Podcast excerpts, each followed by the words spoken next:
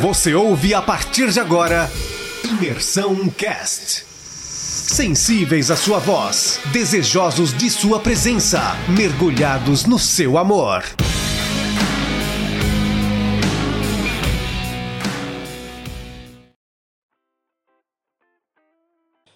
Fala pessoal, continuando a nossa leitura do livro de Êxodo, agora a gente vai partir para o capítulo 2.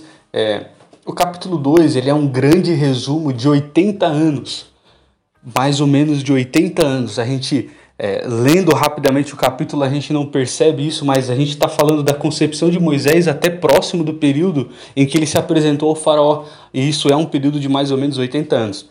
O capítulo 2 ele está ali com um objetivo principal dar um pano de fundo para o chamado de Moisés e o processo de libertação do povo.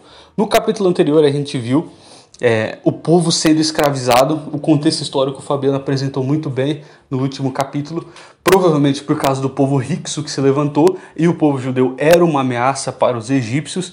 Então o faraó decide: eu vou escravizar o povo judeu e eu vou retirar todo o poder desse povo porque ele está se tornando muito grande. E mais, eu proíbo que as mulheres tenham filhos homens. Se nascer filho homem, irá morrer. Dois anos para baixo, irá morrer. Mais ou menos nessa época, provavelmente, a mãe de Moisés engravida, que era uma levita. É, e, e, ela engravida nesse período de tumulto quando o faraó decreta que todos os meninos devem morrer. Quando o menino nasce, ela diz: Eu não posso matar o meu menino, porque ele é belo, ele é bonito. Ela viu que o menino era bonito e não pôde matar. E a gente imagina que é normal uma mãe achar isso de um filho. Alguns judeus, até isso é uma lenda, naturalmente, mas alguns escritos judaicos falam que quando ela viu o menino, ele estava reluzente, sua face reluzente, como aconteceu anos depois, quando ele se encontrou na presença de Deus, mas isso, obviamente, é, é mais fantasioso. Então ela esconde o menino, ela esconde durante é, três meses mais ou menos, e ela coloca o menino num cesto e bota o menino é, dentro do cesto no rio no rio Nilo, que era o grande rio do Egito. E enquanto o menino está ali pelo rio Nilo, a filha do faraó encontra, encontra ele e, e, e fica com pena dele, não quer que ele morra, não quer que ele seja morto. A irmã de Moisés, que estava acompanhando ele durante o percurso no Nilo, chega para a filha do faraó e fala: Tu não quer que eu encontre alguém para cuidar dele? E a filha do faraó aceita e ela contrata a própria mãe do menino para cuidar dele sem saber que ela era a mãe do menino. Quando ele, tava, quando ele terminou o período de amamentação, ele foi entregue de volta para a filha do faraó e, e, ele foi chamado de Moisés, que significa tirado das águas, tirado das águas, porque ela encontrou ele nas águas. Ele foi criado pelos egípcios. Já adulto, em um momento ele vê um, um soldado do faraó batendo em um, em um judeu e ele, indignado, ele mata o soldado do faraó e esconde ele na areia.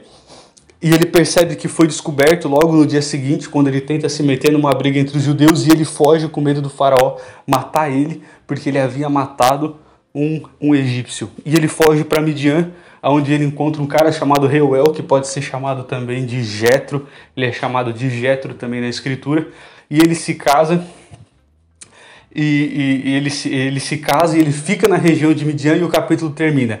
E o povo de Deus estava sofrendo e Deus se lembrou da sua aliança com Abraão, com Isaac e com Jacó.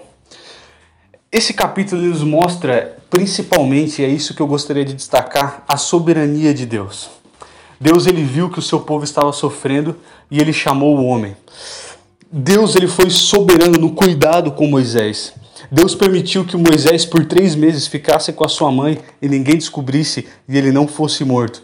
Deus permitiu que Moisés fosse é, é, colocado dentro de um cesto e desse cesto ele cair no, no colo da filha do faraó e fosse salvo. Deus cuidou de Moisés das mais terríveis tribulações, correndo risco de morte, correndo risco de, de, ser, de ter a sua vida tirada. Deus protegeu a vida de Moisés de forma soberana.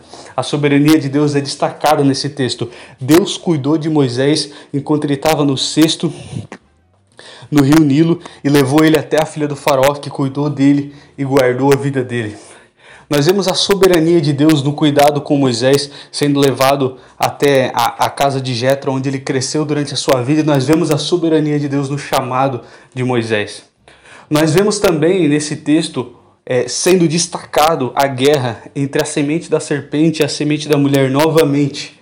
É, lá em Gênesis, a gente lembra que Deus falou que colocaria inimizade entre a semente da serpente e a semente da mulher, que seria a, a semente da, da, daqueles que seriam é, é, contrários à vontade de Deus, contrários ao povo de Deus e a semente daqueles que seriam o povo de Deus. E nós vemos aqui Satanás tentando acabar com a semente da mulher, Satanás tentando acabar com a linhagem daqueles que por meio do qual nasceria Jesus, o Messias. Mas nós vemos Deus soberanamente guardando a sua semente, guardando o seu povo para o momento em que o Messias seria levantado. Então, nesse capítulo, nós vemos Deus soberanamente guardando a vida de Moisés, preparando um homem para a libertação do povo, preparando um homem para tirar é, o povo do Egito até Canaã, até a terra da promessa. E nós vemos Deus na nossa vida nos guardando de forma soberana também nos seus propósitos aquilo que Deus decreta, aquilo que Deus determina, aqueles a quem Deus, Deus escolhe, aquilo que Deus quer fazer, Ele faz de forma soberana, mesmo no meio das mais terríveis tribulações, das mais terríveis dificuldades, dificuldades e dos mais é, graves riscos. Deus, o Deus que fala, é o Deus que faz com que se concretize. E essa é a mensagem que eu queria deixar para vocês. Amém? Um abraço. Deus abençoe.